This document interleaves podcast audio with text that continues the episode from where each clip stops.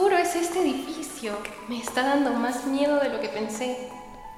Sí, pero no hay vuelta atrás. Necesitamos documentar cada elemento arquitectónico para entender por qué la gente le tiene miedo. Vale, todo sea por la nota. Mira, las paredes se inclinan hacia adentro. Por eso el pasillo parece más estrecho de lo que en realidad es y las personas se sienten atrapadas. Sí, el techo también es bajo, para que, sientan que tienen que agacharse al caminar y crear una inseguridad. Claro, además hay muy poca luz y esto causa temor porque no sabemos qué nos espera más adelante. ¿Qué es eso? Calma, calma, calma. Solo es una tubería de agua. Al parecer está algo dañada. ¡Ay no! Encima las paredes son negras. Este pasillo parece no tener final. Ya me quiero ir de aquí. Tranqui, tranqui. Solo céntrate en analizar el lugar. Además, si estás conmigo, estás con Dios, pe. ¿Ah, sí? Entonces, ¿por qué estamos aferrados a una soga sujeta por nuestras mamás que nos están esperando afuera? Bueno, detalles. Pero ya, tú quédate acá escribiendo y tomando fotos por aquí y yo me voy por hacia allá. No, no, no quiero que te pase lo de la otra vez. ¿De qué hablas? Cuando nos fuimos de retiro y quisiste salir por la ventana, porque según tú, estaban penando. Fue divertido encontrarte con medio cuerpo adentro y medio cuerpo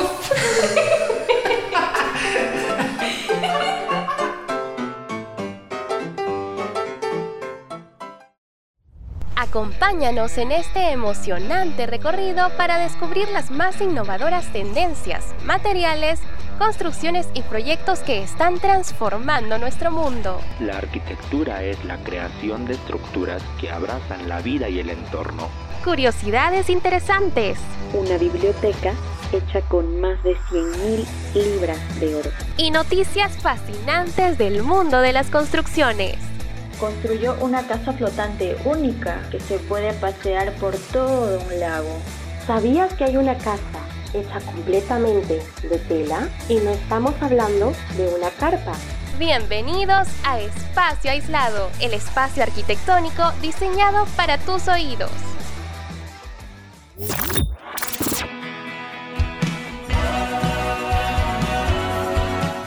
Bienvenidos a Espacio Aislado. Ya estamos a mitad del ciclo, finalizamos los parciales. Estoy segura que los oyentes como yo estamos tranquilos y relajados, así que queremos saber también cómo te ha ido, Jean Paul. Hola Yanira, hola gente, qué gusto estar juntos en un episodio más de Espacio Aislado. Y sí, Yanira, efectivamente ya terminaron los parciales. En mi caso, la luché en, en algunos cursos, en taller en especial, pero sí, en general me fue bastante bien. Espero que también a todos ustedes les haya ido igual y ya también un poco más tranquilos, tomándonos el tiempo también para disfrutar un poco en otras actividades, como en la misma universidad.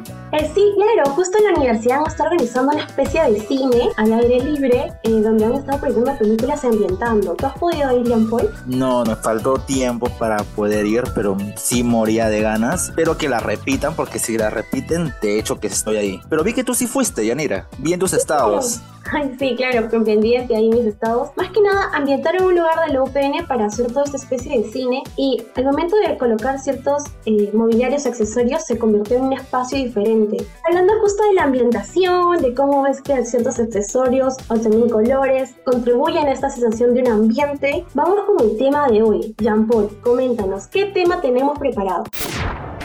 El tema de hoy es, bueno, hablando de cine, de películas, que yo sé que a muchos de ustedes les encanta, le vamos a poner un sazonador más a esto. ¿Y qué te parece, Yanira, si le incluimos la arquitectura? ¿Y cómo ha influido en las películas de terror? Me parece excelente, Jean Paul. Justo hablando de las películas y cómo esta influencia, comencemos desde lo más básico, que son los colores. Crean o no, esto es algo que influencia mucho y al menos en la cultura peruana lo hemos visto. Todo color tiene un concepto. ¿Sí o no, Jean Paul, que cuando estamos ahí en Año Nuevo, la gente seguro busca su calzón amarillo porque dice que es el dinero? Dinero, suerte. Siempre relacionamos el color a algo, ¿no? Exactamente, Jean Paul. Entonces hablemos desde lo más básico que se nos puede ocurrir, que son los colores. Los colores aquí en la cultura peruana lo hemos relacionado con ciertos conceptos, tanto así que cuando es año nuevo, sí o no, Jean Paul, que la gente comienza a usar prendas de diferentes colores. Algunos dicen el amarillo el dinero. O el verde también, el morado. Ponen flores también de colores. El rojo tu favorito, pues Jean Paul, que te pones ahí en año nuevo, justo. Para invocar, para invocar al indicado. No podía faltar eso. Y ahora relacionamos los colores no solamente con esos significados, sino también en los ambientes. Por ejemplo, en las películas de terror, si es que vemos el piso de color rojo o la pared roja o incluso negra, ya lo tomamos como que tenemos que tener cuidado, ¿no? O de que hay cierto peligro. O también en el caso del rojo lo relacionamos con la sangre y con la muerte. No sé si te has dado cuenta de eso, Yanira. Exactamente. ¿Cómo es que el rojo en algunos conceptos era como la pasión y el amor? En la película del terror simplemente basta que lo pongas en una escena y ya te das ese sentimiento de terror, de que por ahí no paso, pero el protagonista siempre pasa. Exacto, Yanira. Y no solamente los colores, también es importante en el caso de las películas de terror para causar pánico, el tema de la luz, por ejemplo, ya que siempre usan a veces ambientes poco iluminados o también importa mucho la escala para generar esa tensión, ¿no? Este miedo en, los personajes y también en la gente que está viendo la película, en los espectadores. Uno quiere ver esas películas de terror con la luz apagada para sentir más aún esa sensación de miedo, porque cuando vemos algo más menos oscuro, opaco, ahí nos da como ese temor. Y no solo eso, sino también la locación. Así que vamos a hablar también un poco de unas películas que nos pueden ayudar con eso. Por ejemplo, Resplandor de The Chinese. Explícanos un poco de este tema, Jean Paul, con esta película. Claro, este es un clásico del terror y en el que influye mucho la arquitectura, influye mucho el lugar donde se realiza toda la trama, ¿no? Aquí presentamos una arquitectura impresionante, es un hotel bastante grande, con ambientes un poco tétricos para el espectador, ¿no? También aparte de, la actuación del personaje principal que es muy, muy buena y muy tenebrosa, yo opino que influye mucho el lugar para causar este pánico en el espectador. También tenemos la película El conjuro, que es toda una saga. Explícanos un poco de esto, Yanira. Claro, Jean Paul. Justamente como estabas mencionando, el lugar tiene mucho que ver porque tratamos de ubicarlo en una zona alejada. Por ejemplo, en El Conjuro tenemos la ambientación de la primera película en una granja que está apartada de todo y eso también te da como una sensación de estoy solo, aislado, si me pasa algo, ¿qué puedo hacer? También ahí podemos ver los techos altos de estas granjas que te causan que tú te sientas tan chiquito y te cause tanto terror porque también hay pasillos estrechos estás como acorralado y todo especie arquitectónica de espacios influye mucho en que tú te sientas en esa sensación de estrés, bajo miedo. Y bueno, obviamente acá también en el cine lo relacionamos y le ponemos unos cuantos espíritus por ahí, cosas tenebrosas, para que te dé más miedo a los pasillos. Otro ejemplo también que podemos ver de algo un poco diferente es Emit. a ver, Jean Paul, ¿qué podrías saber tú de? ¿Lo has visto? Sí, vi las dos últimas películas, no te voy a negar, una película extraordinaria, sí me dio un poquito de miedo, de las pocas películas que me han causado eso, debo decir. Un poco hablando de esta película, es una adaptación del clásico de Stephen King, que está ambientada en Derry, que es un pequeño pueblo, queda en Estados Unidos, tiene una arquitectura bastante tradicional, ¿no? Donde combinan edificios antiguos, abandonados, y ahí ya le agregan un poco de efectos sobrenaturales. Y todo esto combinándolo pues crea esta sensación ¿no? de misterio, de oscuridad, inquietud en todo el pueblo dentro de la película. Ahora también tenemos la película La Maldición que habla justo de una casa embrujada. Coméntanos un poco de esto, Yanira. Claro, esa casa embrujada, Diosito, había una maldición de una mujer ahí que buscaba venganza. Dios, qué miedo. Todos relacionamos la casa con algo embrujado. Es, se convierte en un aspecto importante de esta película porque cada espacio es oscuro, está solitario y te da esa sensación de miedo, inquietud, de peligro porque en un momento de esa casa te sientes a salvo. Y algo de esto de peligro, ni un lugar a salvo, también tenemos una especie de arquitectura interesante en una saga de Saw donde ven los juegos. Y a le encanta esta película, así que qué mejor que él que nos puede contar de esto. Mi saga favorita. Y no es que sea sádico, pero me, me gusta el tema de la adrenalina que le ponen, pues, ¿no? Las víctimas de cada juego para poder salvar sus vidas. Y es muy importante también aquí la arquitectura, porque en la mayoría de los juegos siempre están ambientados en una casa abandonada, ¿no? Que el villano de la película siempre tiene a su disposición. Y son casas que curiosamente no tienen iluminación natural, no tienen las ventanas tapadas y esa oscuridad, aparte de que también tiene ambientes pequeños, pasillos bastante cortos en la mayoría de esos juegos, le genera pues a las víctimas cierta ansiedad, aparte de que saben que están luchando por su vida, te agrega también eso, ¿no? Ese terror, ese pánico por el lugar, por encontrar la salida, porque también tiene muchas trampas en cada uno de los ambientes. Y también el hecho de que los techos sean bajos en la mayoría de, los juegos, te agrega ya mucho más este pánico a la trama. Por eso nos damos cuenta que la arquitectura sí influye muchísimo en, en generar mayor miedo a, a, las víctimas en cada película. Claro, es tanto así el impacto de cómo las películas han transmitido este miedo mediante la arquitectura a las personas que uno a veces da miedo bajar al sótano porque es normalmente un lugar justo que cumple con estas características que es oscuro, alejado, no hay ventanas. Entonces, sin ser parte de una película, uno cuando va a un sótano tiene como un temor o el ático donde piensan que en cualquier momento te jalan las patas. La típica escalera al sótano, ¿no? Esa escalera larga y oscura y de madera como en las películas de terror. Y eso es otro aspecto también que involucra mucho esto de las películas de terror porque el que el lugar se vea viejo lo hace ver también abandonado. En algunas películas abusan este efecto de convertir algo más o menos como viejo para dar esa sensación de que es antiguo, abandonado y crea más esta sensación de terror porque sientes que estás solo y que nadie te puede ayudar. Y también, claro, en el tema del diseño interno, ¿no? Diseño interiores, le ponen siempre esos colores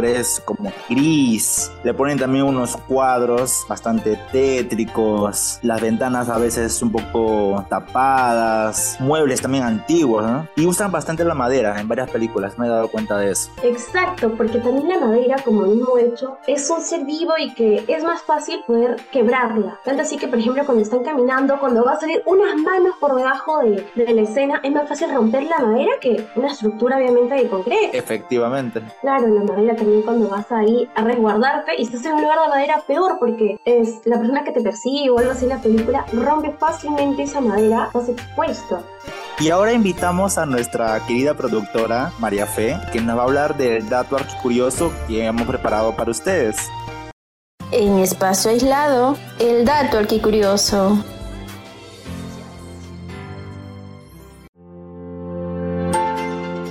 chicos? ¿Qué tal Yanira? ¿Qué tal Jean Paul? Muchas gracias por el pase. Ahora les traigo 5 datos arquicuriosos súper interesantes. Número 1.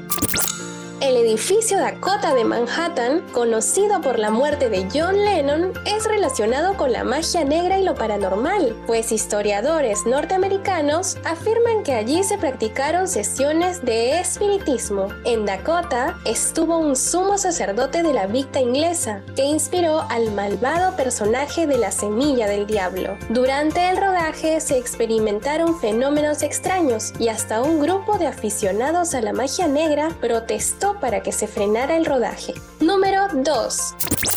El número 34 de la Rambla de Cataluña en Barcelona, donde se grabó Rec, una de las películas más escalofriantes de España, fue tan famoso que aficionados al terror asaltaron el edificio para conocer las locaciones de la película. Número 3.